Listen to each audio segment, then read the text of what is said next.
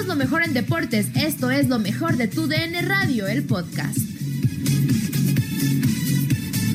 En lo mejor de tu DN Radio, Andrés Vaca afirma en el tiradero que los tres clásicos que se han jugado hasta el momento han sido aburridísimos. Sí, yo creo que sí. Honestamente, yo creo que sí son los que mejor juegan el fútbol. Creo que por encima de, de estos cinco que acabas de mencionar, que de hecho son- justamente son los primeros cinco del torneo, yo creo que León está un- escalón arriba de todos ellos, ¿no? León siempre ha mostrado consistencia y no solamente en este torneo, que a mí me encanta el, León de este torneo Guardianes 2020, pero León lo lleva haciendo ya en los últimos dos, tres torneos, es la verdad algo de llamar la atención. Pero sí, yo creo que de esos cinco va a salir el campeón seguro, eso lo tengo bastante claro. Ah, no, pues es que como fuerza, no, es que pensé que iba a preguntar fuerza.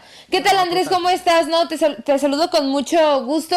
Yo quería eh, hablar de la selección mexicana. Ya ayer se hizo este, to- este sorteo de la Copa Oro.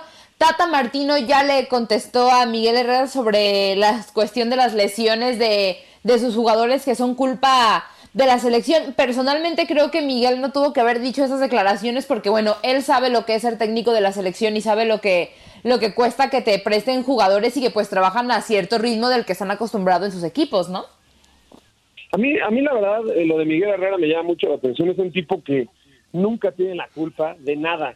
Eh, siempre ha sido un entrenador que no tiene autocrítica, que no acepta cuando juega, cuando juegan mal, eh, que cuando de repente pierden culpa al árbitro o culpa a, otra cosa. Ahora le tocó culpar a, a la selección mexicana de los lesionados. Bueno, yo quiero preguntarle a Miguel Herrera si también se lesionaron los otros 25 jugadores que fueron convocados, porque yo vi bien a los de León, vi bien a los de las Chivas, vi bien a los de Rayados, o sea, el único que se lesionó de toda la lista el Tata Martino por culpa de la selección fue Guillermo Ochoa. A mí se me hace honestamente una ridiculez lo que declaró Miguel Herrera y justamente se molesta porque Rodrigo Celorio, el reportero de TUDN, le hace la pregunta y señala a Giver Becerra, que Giver Becerra es el preparador físico del América y es muy, muy cercano a Miguel Herrera. Y este, eh, el piojo, explota por completo y creo que debe de tener un poco de autocrítica también. Eh, Eso sí va a ser difícil, amigo. Eso sí va a ser muy difícil porque de verdad este, el piojo de eso no tiene absolutamente nada. Oye, y ahorita que ya están mencionando a la selección, ¿cómo ves el grupo de, del Tri para esta... De la esta- muerte. Pues sí, el, el super de la muerte para la Copa de Oro. Bueno, El Salvador y Curazao, eh, la verdad creo que está bastante accesible para, para el Tri, ¿no? Eh, siempre sabemos que, la- que la Copa Oro, en ese sentido, en la fase de grupos es muy flojita. Después se puede poner interesante, pero en la fase de grupos es bastante floja. Yo veo a México avanzando sin ningún problema, no sé ustedes, pero lo veo caminando literalmente. Oye, Andrés, perdón, Zuli, a- amigo, pero ya sabes que yo es quien le meto más que lo deportivo. Hale la pregunta del día, amigo.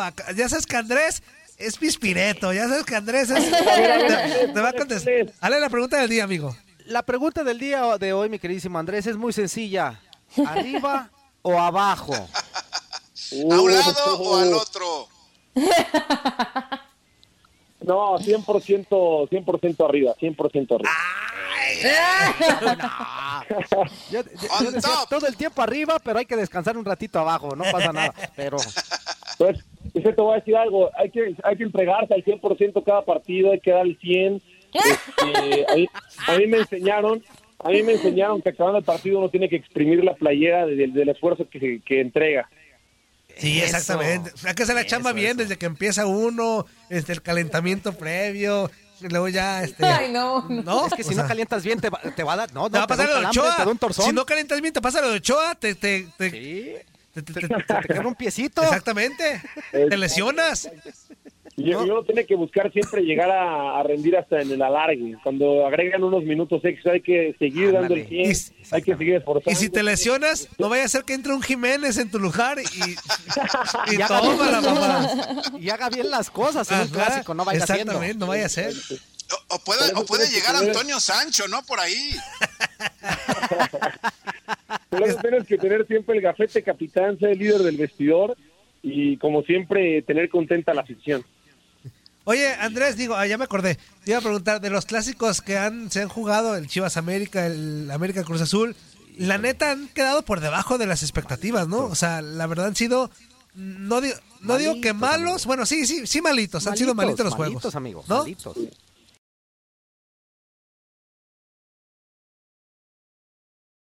Muy malos, y creo que bastante reprobables en ese sentido.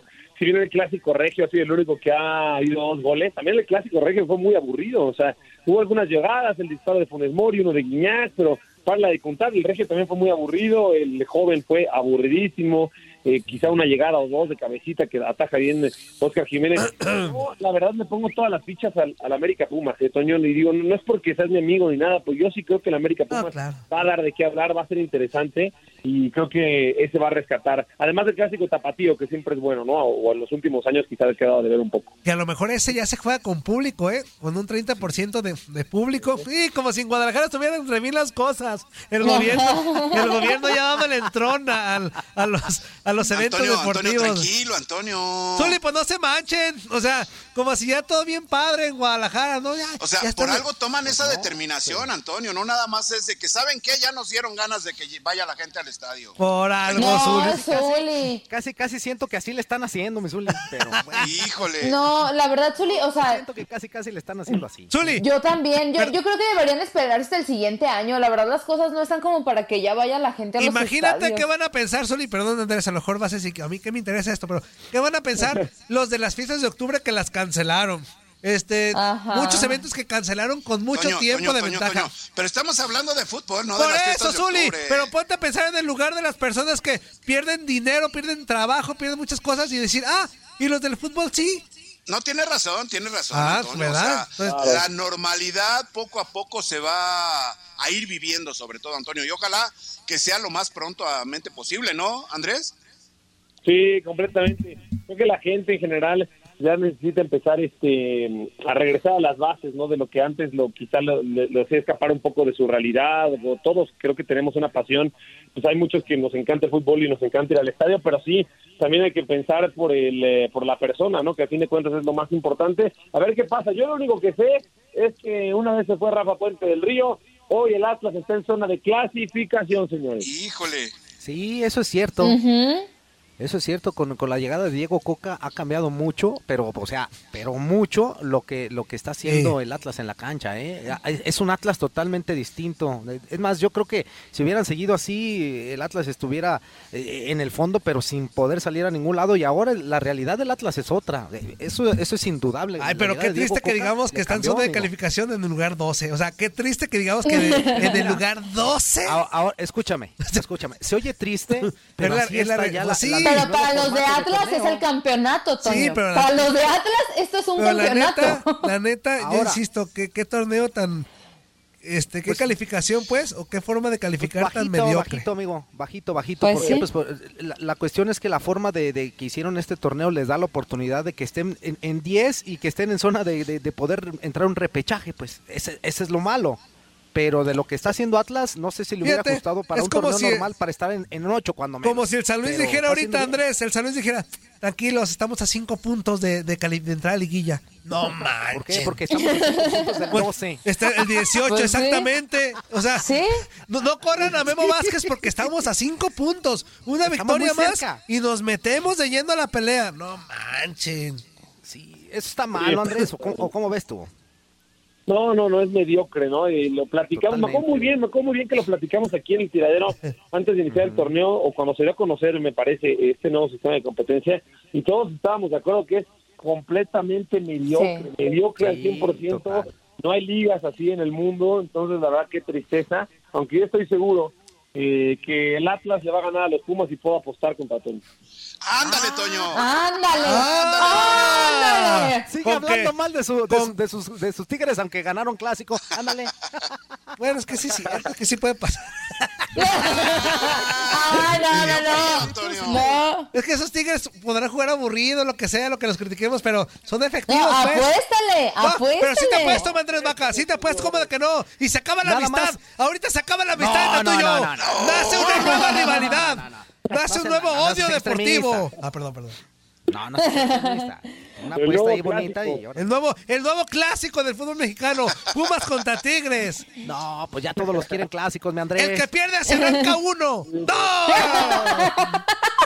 Oye, Andrés, siguiendo con el tema de la liga, yo quería eh, pues hablar del tema del Chepo de la Torre. Ya lo cesaron ayer. ¿Quién te, ¿Quién te gustaría para que llegara a, a Toluca? ¿Cómo ves esta cuestión de si, lo aguantaron mucho o lo cesaron en el momento indicado? Y por cierto, otro de los técnicos que yo creo que está en la cuerda floja, pues es Memo Vázquez con San Luis.